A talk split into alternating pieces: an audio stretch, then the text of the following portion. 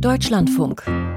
Corso. Kunst und Pop. Wie grün und nachhaltig ist eigentlich Popkultur und vor allem der Livebetrieb? Also mit so großer Bühne, mit Leinwänden, mit einer Lichtshow, mit Bands, die durch die ganze Welt reisen und Fans, die auch mal weiterfahren als nur ein Stadtviertel weiter.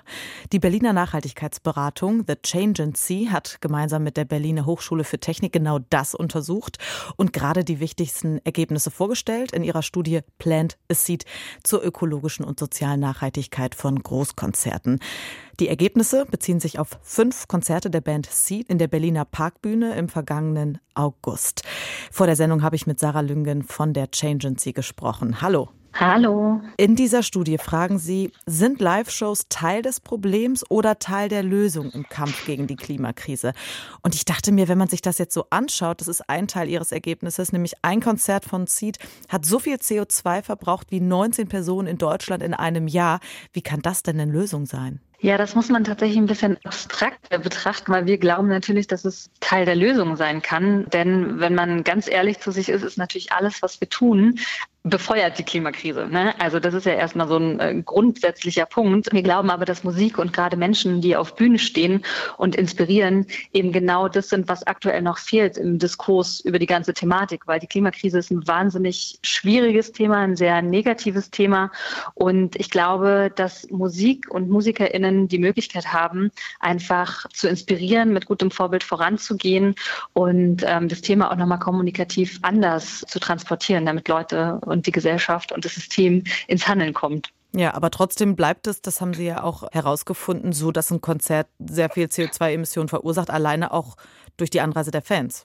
Genau, richtig. Ja, also man muss vielleicht dazu sagen, dass es bislang so wirklich valide Daten aus dem deutschen Raum überhaupt gar nicht gab und wir uns halt gefragt haben, okay, was ist denn überhaupt jetzt wirklich die Auswirkung, die so ein Konzert hat? Und genau, da haben wir unter anderem herausgefunden, dass erstaunliche 88 Prozent der Emissionen durch die Anreise der Fans äh, verursacht wird. Und das ist natürlich ein Riesenanteil, wo man als Band nur indirekt Möglichkeiten hat zu beeinflussen.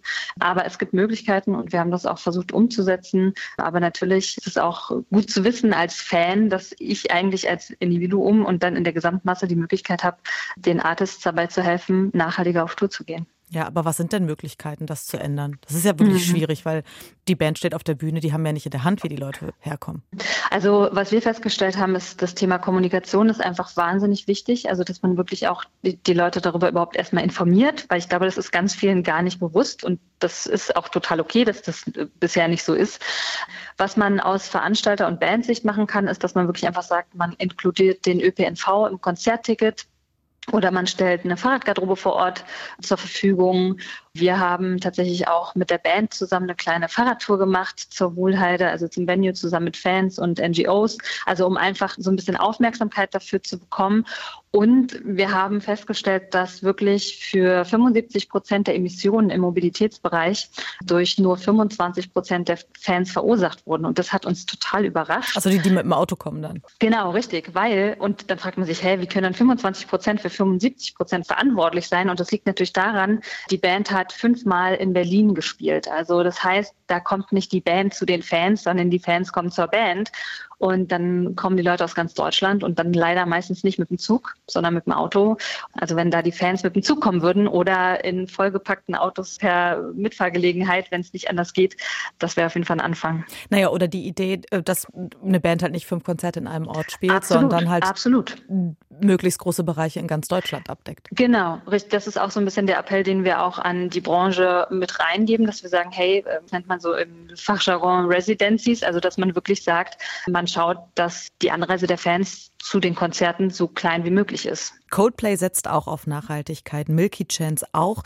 Die ähm, sind da auch so ein bisschen am Experimentieren, wie sie nachhaltiger touren können, wie sie weniger klimaschädliche Emissionen verursachen können. Wie wahrscheinlich ist es denn aus Ihrer Sicht, dass da immer mehr Bands drauf setzen? Weil, wenn ich das so richtig überblicke, klimafreundlich touren ist ja auch teurer. Ja, also jein. Aktuell sind wir noch an dem Punkt, dass es an einigen Stellen mehr kostet, aber ne, es ist am Ende auch eine Mischkalkulation. Also Nachhaltigkeit heißt auch manchmal einfach weniger machen oder reduzieren. Ne? Das kann natürlich auch äh, Geld sparen, aber klar, aktuell leben wir noch in einem System, wo es an vielen Stellen teurer ist.